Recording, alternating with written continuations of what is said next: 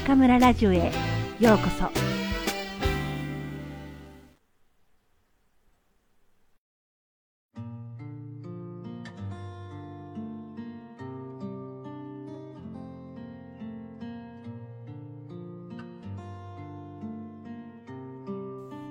読書という旅。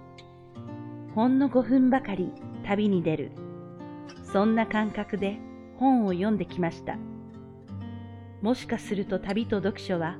同じものかもしれません。自分の中に余白がなくなってきたと思った時僕は旅に出ます。それと似た感覚でちょっと気分を変えたい時本を読みます。旅の途中も読書中も日常から離れて孤独に浸り、束の間とはいえ全くの一人になることができます。実際の旅には準備も着替えもいりますが、読書は実に身軽な旅です。ページをめくるだけで旅先に足を踏み入れることができますし、飛行機に乗らなくても数分で日常生活に帰ってこられます。古書店を経営し、文章を書いたり、編集をしたりしているので、さぞかし本に詳しく、膨大な読書量なんでしょうね、と言われることがありますが、それは誤解です。僕よりはるかにたくさん本を読んでいる人は大勢いて、そういった人は僕など到底及ばない、たくさんの知識を蓄えていることでしょう。僕と来たら、読んだ後、あらすじを忘れてしまうこともしばしばです。読み終わった後の記憶や、書かれていた内容はどうでもよく、読書の楽しみは読んでいる時間そのものにあると感じているから。知識を得るために本を開くのは読書ではなく勉強だというのが僕なりの認識です。だからもっと気楽にいろいろな本を読んだらどうでしょう。一日一冊読もうとか、全何巻を読破しようと意気込むのではなく、本との付き合いはもっと自由に楽しめる気がします。皆さんもぜひ小さな旅を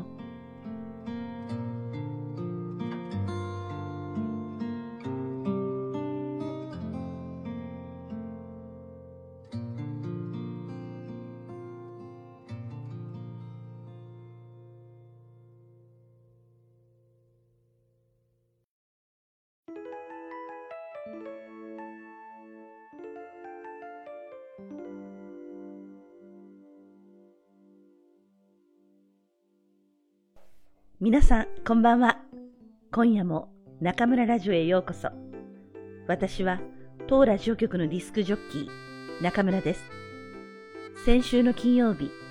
我が中南財系西方大学日本語学科では、新入生歓迎会が行われました。3年生の企画進行のもと、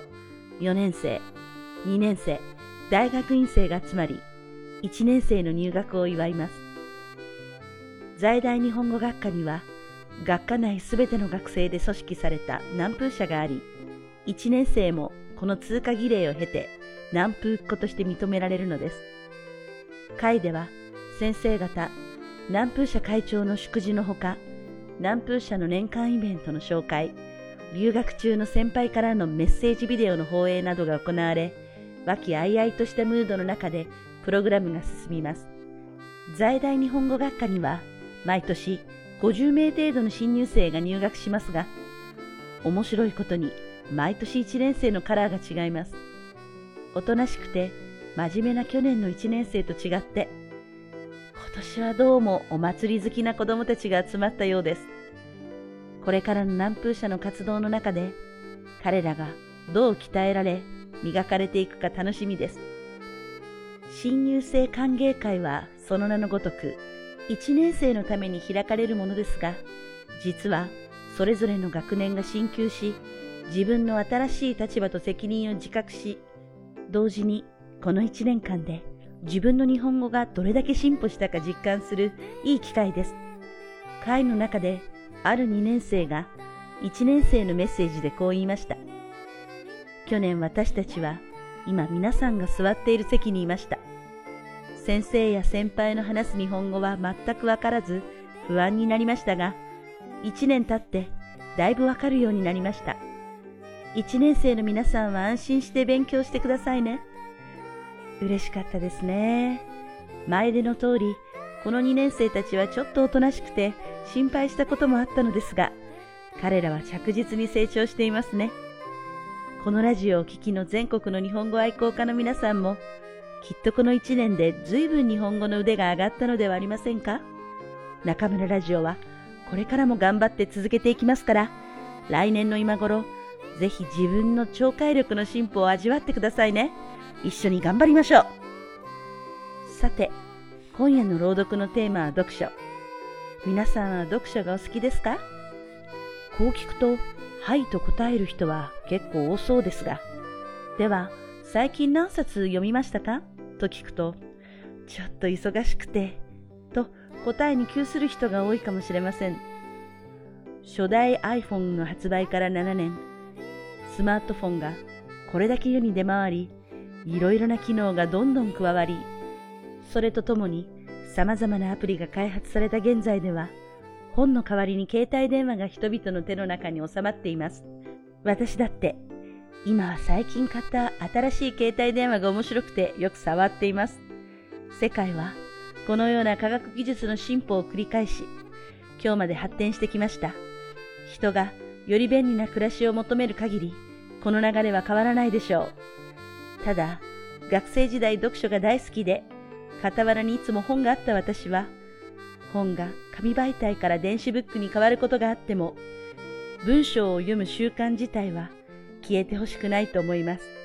本は窮屈な現実世界に住む私を瞬時に過去に未来に好きなところにワープさせてくれました。私は大きくなるにつれて歴史が好きになっていくのですが、そのきっかけといえば、小学生低学年から読み出した世界の偉人の伝記かもしれません。日本の戦国武将が好きだった私は、中学生になると中国の三国志演義にも興味を持ちました。物語の中で繰り広げられる大陸のスケールの大きな話にすっかり魅了され、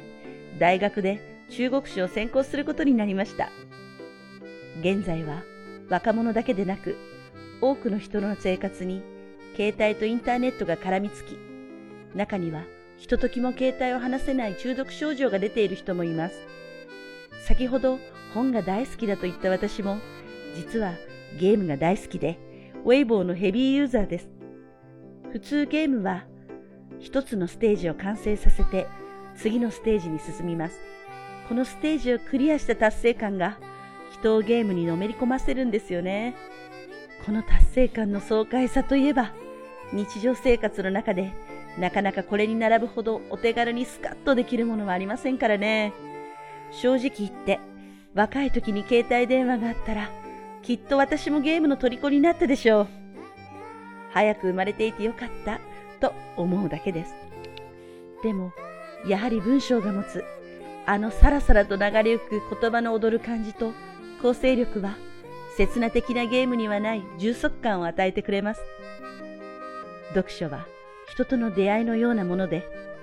一目で好きになるものもあれば、読んでも読んでもわけがわからないのもあります。面白そうなタイトルに惹かれてページをめくると、案外つまらなかったり、その逆もありました。人との出会いを縁と言いますが、本との出会いもまさに縁です。さて、明日はどんな本とご縁があるでしょうか？それでは皆さん、また次回。ここでお会いしましょう。おやすみなさい。